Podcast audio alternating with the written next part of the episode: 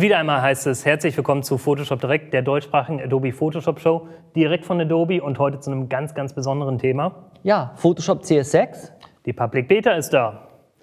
Was heißt denn Public Beta, wird sich jetzt der ein oder andere denken. Public Beta ist eine Vorabversion, ist noch keine finale Version, die man irgendwo kaufen kann, sondern etwas, wo wir denken, das ist schon relativ fertig. Wir möchten aber gerne noch Feedback von euch dazu haben, wie stabil es läuft, um die letzten Bugs vielleicht zu eliminieren und auch, wie euch die Funktionalitäten äh, gefallen. Ein kleiner Disclaimer vorab. Es können noch zusätzliche Funktionen dazukommen in dem finalen Produkt oder es können auch entsprechend noch Funktionen auch wieder fehlen, wo wir merken, die sind noch nicht so ganz marktreif. Deshalb eine Vorabversion und wir laden euch ein, das Ganze selber zu testen. Genau, denn wir haben heute auch einen Gast, mit dem werden wir uns gemeinsam Photoshop CS6 Public Beta ein bisschen genauer anschauen. Genau. Wir hoffen, dass wir euch inspirieren und ladet sie euch einfach runter und probiert sie einfach mal aus. Ganz genau. Schickt uns auch gerne Feedback an photoshopdirect.adobe.com und los geht's, würde ich sagen.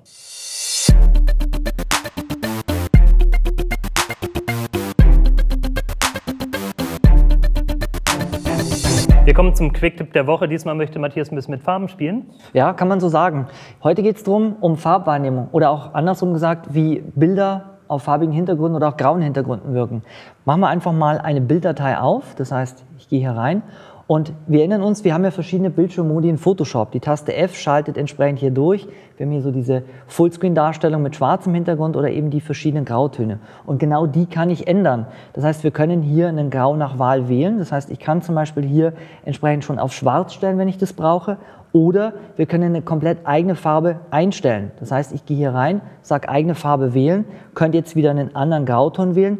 Oder was noch viel interessanter ist, wenn wir testen wollen, wie Bilder auf einer Webseite wirken oder wir einen komplett farbigen Hintergrund haben, wo das Bild nachher rein soll, dann kann ich das hier testen. Das heißt, ich kann hier unten die Hexwerte vom Internet eintragen oder ich will entsprechend eben hier eine komplett eigene Farbe mit einem farbigen Stich zum Beispiel. Das heißt, wir können es verwenden, um kritisches Artwork oder kritische Bilder zu beurteilen an farbkalibrierten Monitoren, indem ich entsprechend ein Manzelgrau wähle, was mir passt. Oder ich kann einfach verschiedene Hintergründe hier simulieren. Super. Ich habe mal wieder was gelernt. Ich hoffe, ihr auch.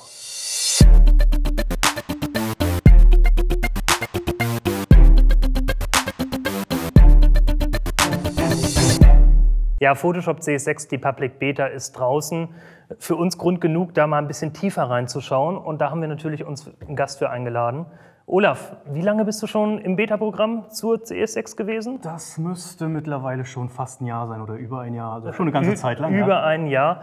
Ähm, ich nehme es gleich vorweg, von E-Mails ist abzusehen, der Olaf ist schon langjährig dabei, gehört in einen sehr vertrauten Kreis. Es nützt also nichts, mir jetzt eine E-Mail zu schreiben, ich möchte auch in die nächste CS8-Beta. Äh, kriegen wir so nicht hin. Aber letzten Endes, Olaf, du kannst uns ein bisschen was zeigen. Ja. Wir haben bei der Performance unglaublich viel unter der Motorhaube gearbeitet und eine komplett neue Graphics Engine entwickelt. Wir nennen sie die Mercury Graphics Engine. Olaf, was bedeutet das für dich? Ja, erstmal ein sehr komplizierter Name, aber eigentlich im Endeffekt, hat, du hast das Wort schon genannt, es ist Performance. Und da wurde in Photoshop CS6 wirklich extrem dran geschraubt. Und zwar ist das das freie Transformieren. Und ich habe hier bereits die Ebene dupliziert und rufe jetzt das Transformieren auf. Und das ist jetzt ein relativ großes Bild. Das müsste ungefähr 6000 Pixel hoch sein. Und wenn ich jetzt hier einen Anfasser nehme und Photoshop CS5 oder eine frühere Version einsetzen würde, dann hätten wir das Problem, das würde immer ein wenig nachziehen. Aber durch diese Mercury Engine ist das Ganze wirklich ein Live-Update, also da zieht nichts nach, ich habe sofort das Ergebnis im Bild und, was auch sehr schön ist, ich habe oben rechts so eine kleine Anzeige, die mir gleich zeigt, wie groß der Beschnitt ist, den ich hier vornehme. Noch viel beeindruckender finde ich diese Performance-Verbesserung im Verflüssigen-Dialog. Und den findet man hier im Filtermenü unter Liquify. Und da sehen wir bereits, hier haben wir eine Pinselgröße, die größer ist als alles, was vorher bereits möglich war. Aber das ist noch nicht alles. Wenn ich mal hier reinklicke, dann sieht man, der Regler, der bietet noch einiges an Potenzial. Ich kann das hier vergrößern bis auf 15.000 Pixel und das ist natürlich dreimal so groß, wie dieses Bild im eigentlichen ist. Wir gehen hier mal von einer kleineren Pinselspitze aus, sagen wir mal 1500, 1000, na, nehmen wir mal diese zwei, an die 2000 und dann klicke ich hier ins Bild und ziehe und man sieht sofort, da zieht nichts hinterher. Das ist ein Live-Update und das ist wirklich eine tolle Performance. Gut. Schön ist das Bild zwar jetzt nicht geworden, Nein. aber wer sich das entsprechend anschaut auf Photoshop CS5, der wird hier schon einige Unterschiede erkennen. Also ich habe das jetzt nur so gemacht, damit man sieht, wie wirklich die Pixel mit verschoben werden live und ohne dass da irgendwas hinterherhinkt. Ja. Ich setze den Filter mal zurück denn ein weiteres geniales Feature ist, dass man jetzt in verflüssigen nicht mehr hier über die Brush Size gehen muss, sondern ich kann wie in Photoshop bei den Pinseln, man das schon gewohnt ist seit einigen Versionen jetzt, einfach klicken und ziehen im Bild und damit die Pinselgröße verändern. Das ist natürlich ein sehr viel flüssigeres Arbeiten, nicht nur von der Performance her, sondern auch indem man die Pinselspitze jeweils dem Anwendungszweck anpassen kann. Ja. Finde ich ganz großartig. Da wir gerade bei Pinseln sind, vielleicht verlassen wir das Bild nochmal. Auch hier haben wir wieder unsere Just Do It Features mit eingebaut. Das heißt, das sind kleine Features, von denen wir inzwischen 65 Stück eingebaut haben, die über Anwender, über die Community, über Facebook-Seiten, feedback.photoshop.com und ähnliches an uns herangetragen wurde und wo wir unsere, unserem Engineering-Team einfach mal Zeit gegeben haben, diese Sachen äh, einzeln umzusetzen. Und eine recht schöne Sache verbirgt sich auch bei den Brushes. Ich Ja. denke mal, du weißt, was ich meine. Ja, das weiß ich. Und zwar geht es um die Anzeige der Pinsel, wenn man die Pinsel vergrößert, denke ich mal. Und wenn ich jetzt hier klicke und ziehe im Bild, dann kennt ihr das sicherlich schon von den früheren Versionen, dass man diese rote Überlagerung hat. Zusätzlich hat man jetzt gleichzeitig hier die Anzeige der Größe, die man damit erreicht. Also in Pixeln, und man sieht die Hardness in Prozent und auch die Opacity, also die Transparenz, wird hier direkt angezeigt, was natürlich sehr praktisch ist. Man spart sich das Benutzen von Dialogfeldern. Super.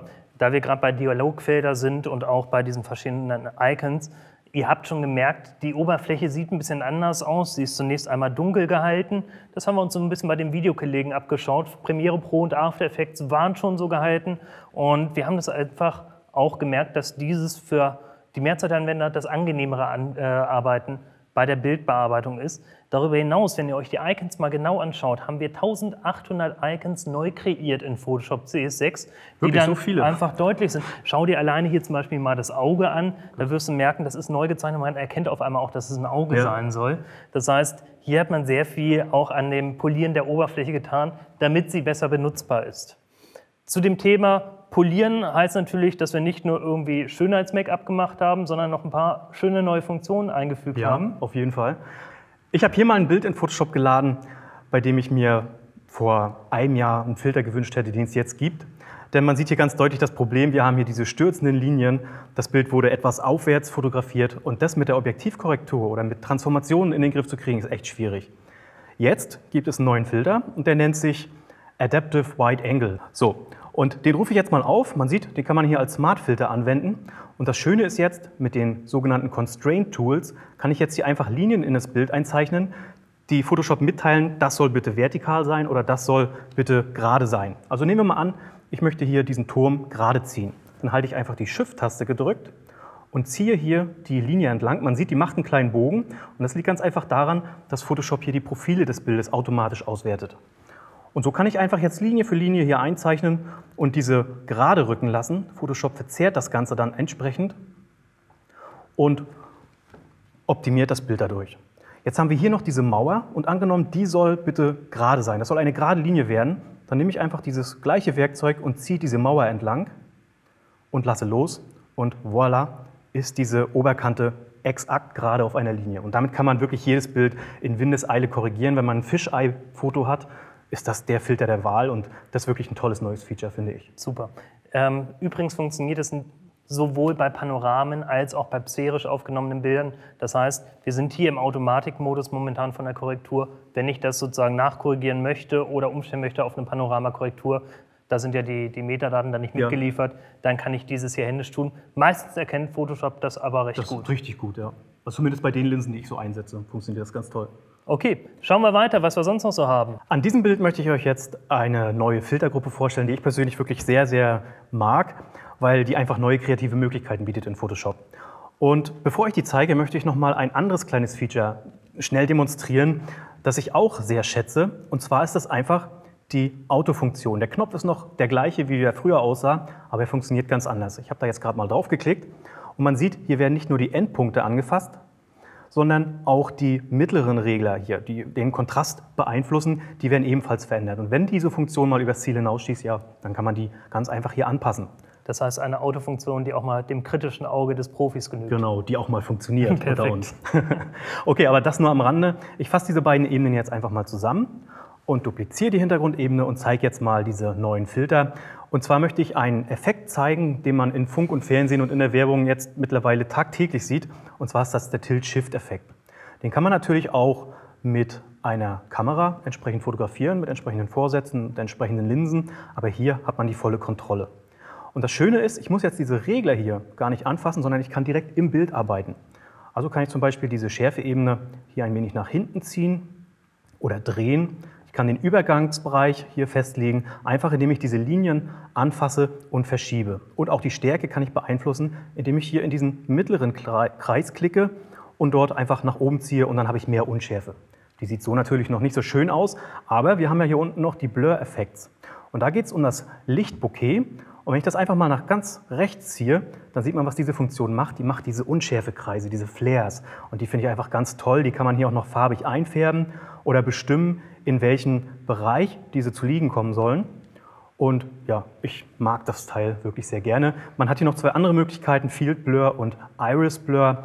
Und die machen die gleichen Effekte, nur man kann sie punktuell ins Bild auftragen. Entweder in die Außenbereiche oder wirklich Punkt für Punkt. Und das ist eine ganz praktische Geschichte. Das heißt, ich könnte jetzt auch auf einem Bild sagen, hier das Haus im Hintergrund ist scharf, das im Vordergrund ist unscharf und das andere ist wieder scharf, obwohl genau. es auf der gleichen schärfenden ja. Ebene eigentlich liegen ja. würde. Also es sind Sachen möglich, die mit einem Fotoapparat so dann doch nicht möglich sind. Okay, äh, kleiner Tipp hier am Rande, nicht so mit den Reglern übertreiben Sonst sieht Nein. das vielleicht nicht mehr so wirklich realistisch aus. Man kann es auch dezent machen, aber ich denke, so kommt gut rüber, was dieser Filter Auf jeden kann. Fall. Die Filterliste haben wir übrigens komplett neu überarbeitet. Das heißt, wir haben sie ein bisschen neu arrangiert. Einige Filter findet ihr nicht mehr im klassischen Menü, die findet ihr aber immer noch in der Filtergalerie. Das heißt, dort dann einfach mal nachschauen. Es gibt einige Filter, die wurden nur sehr selten genutzt und die haben wir einfach ein bisschen an die Seite geschoben ich zeige das einfach mal hier. Wenn ich mal ins Filtermenü reinklicke, das sieht wesentlich übersichtlicher aus. Und alle Filter, die man hier nicht findet, die sind in der Filtergalerie. Und das war das Erste, was ich immer gemacht habe bei alten Photoshop-Versionen, diese Filter ausblenden, weil die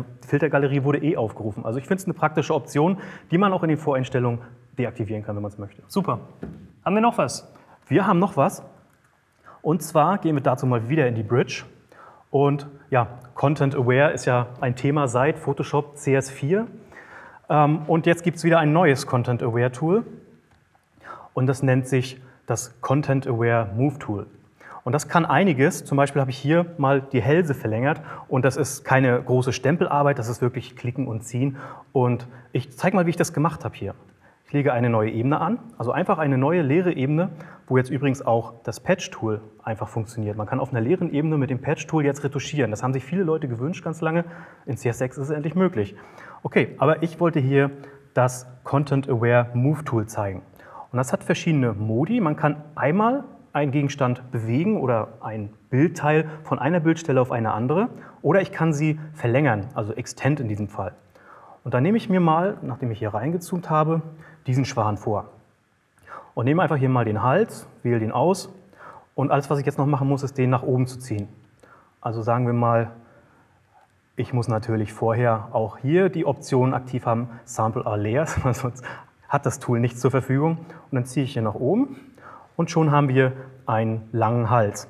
Hier die Auswahl hätte ein bisschen besser sein müssen, da bleibt noch ein Stück vom Schnabel übrig, aber das probieren wir gleich mal an dem anderen Schwan noch aus hier. Sagen wir mal so und machen dem auch einen langen Hals. Und man sieht, wie schön das funktioniert. Es wird automatisch verlängert und der Hintergrund mit dem alten Hintergrund neu verrechnet. Content Aware halt. Das heißt, wenn ihr irgendwo Schwäne mit langen Hälsen seht, wisst ihr, der Olaf war da dran. Olaf, mich interessiert jetzt hier eins mal brennend. Wir sind ja bei der Public Beta Version auf einer englischen Version. Du hattest schon den Einblick in die deutsche Version. Ja. Wir hatten bei CS4 das inhaltsabhängige Skalieren. Wir hatten bei CS5 das inhaltssensitive ja. Füllen. Wie heißt das Move Tool jetzt in der deutschen Version? Das inhaltsbasierte Verschieben Werkzeug. Uns fällt auch immer wieder was Neues ein. Aber so basiert klingt besser als sensitiv. Auf ne? jeden Weil Fall. Und so kann man es auch unterscheiden. Ja, auf jeden Fall. Gut. Haben wir noch was Spannendes? Schauen wir mal, ob noch was im Bridge-Ordner liegt. Und ja, einen haben wir noch.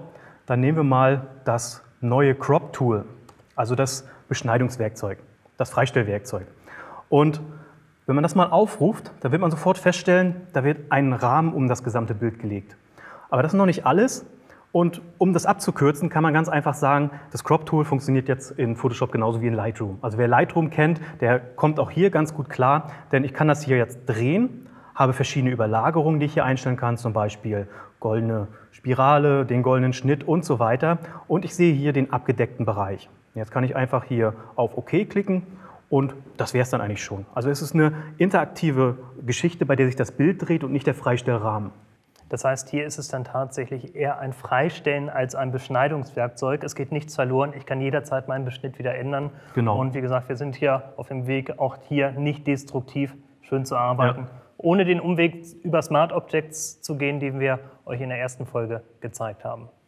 Was viel besser ist noch hier bei diesem Werkzeug, was ich noch gar nicht angesprochen habe, ist, dass man jetzt hier Verhältnisse eingeben kann. Man konnte früher über Workarounds das schon machen, aber das ist eine ganz häufige Frage gewesen in ganz vielen Foren. Wie beschneide ich mein Bild im Verhältnis x zu y? Trägt man jetzt hier ein und okay, man hat hier so ein straighten Werkzeug. Ist eine runde Geschichte, finde ich. Ich merke schon, wir könnten wahrscheinlich hier noch Stunden über deine Lieblingsfeatures definitiv, reden. Ja. Äh, wir werden das definitiv in den nächsten Folgen fortsetzen. Zwar dann leider nicht mit Olaf, aber du kommst uns vielleicht auch noch mal besuchen. Schauen wir mal. Ähm, Photoshop CS6 Public Beta, probiert es aus, könnt ihr herunterladen auf labs.adobe.com und testet es selber. Ja, mein Segen hat das Ding.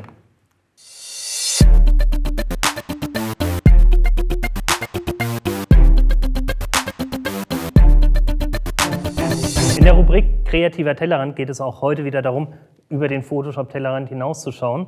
Ähm, wir werden hier wieder was Spannendes von Matthias sehen. Davor kurz eine Anmerkung.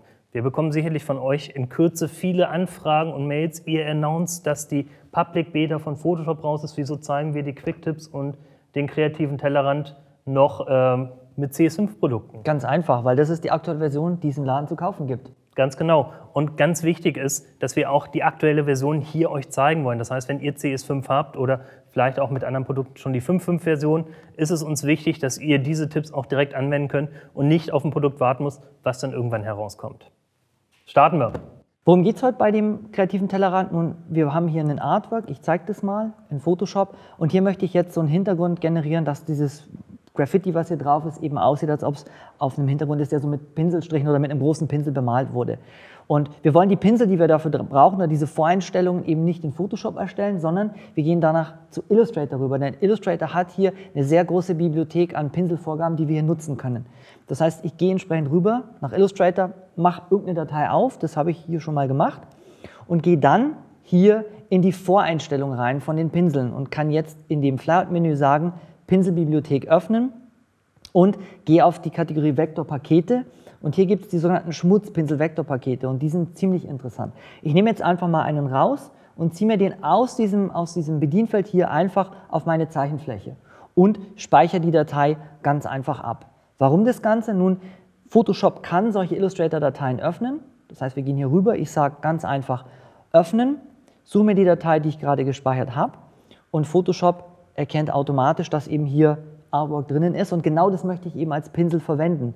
Gehe also hier rein und sage Pinselvorgabe festlegen, gebe der einen Namen, damit ich sie logischerweise wiederfinde und kann die Datei ganz einfach zumachen, denn das brauche ich ja jetzt letzten Endes nicht mehr. Gut, wo finde ich die? Nun, ganz klar, wir gehen hier in unsere Pinselvorgaben rein und dadurch, dass ich dem einen Namen gegeben habe, ich habe das hier schon mal vorbereitet, aber da ist drin, die drin, die ich gerade genommen habe und kann ihm entsprechend jetzt hierher gehen und sagen, ich zeichne auf dieser Ebene meinen meine Brushstrokes oder meine Pinselstriche drauf. Sieht natürlich langweilig aus, wenn ich das einfach so mache. Das Gute dabei ist, wir können natürlich hier ein bisschen Varianz reinbringen, wenn wir mit einem Grafiktablett arbeiten. Das heißt, ich gehe hier rein und kann bei meinen Formeigenschaften sagen, ich möchte den Zeichenstiftdruck haben als Größenjitter oder zum Beispiel auch den Winkeljitter, damit man sieht hier unten sehr schön Varianz drinnen ist. So, und wenn ich jetzt entsprechend eben hier drüber zeichne, sieht man, dass es so ganz ja, wie sagt man, zufällig aufgetragen wird und eben nicht so gemalt aussieht, immer mit derselben Spitze. Und dadurch kann ich eben sehr, sehr einfach, indem ich quasi von Illustrator klaue, hier schnell for free in Photoshop interessante Pinseleffekte erzielen. Sieht super aus. Interessanter Blick über den Tellerrand.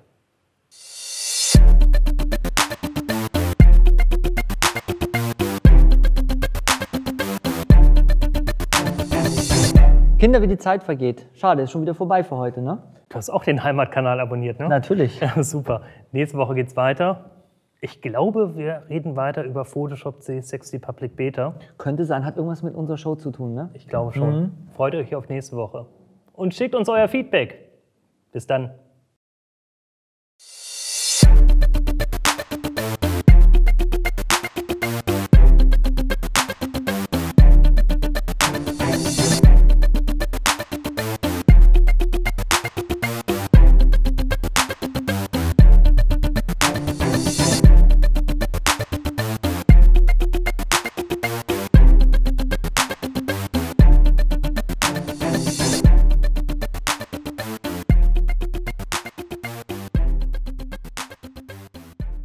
Mann, Photoshop CS6 Public Beta ist einfach unglaublich, was man hier mit dem Tilt-Shift-Effekt machen kann. Ich glaube das nicht, was da geht. Hey, es ist krass.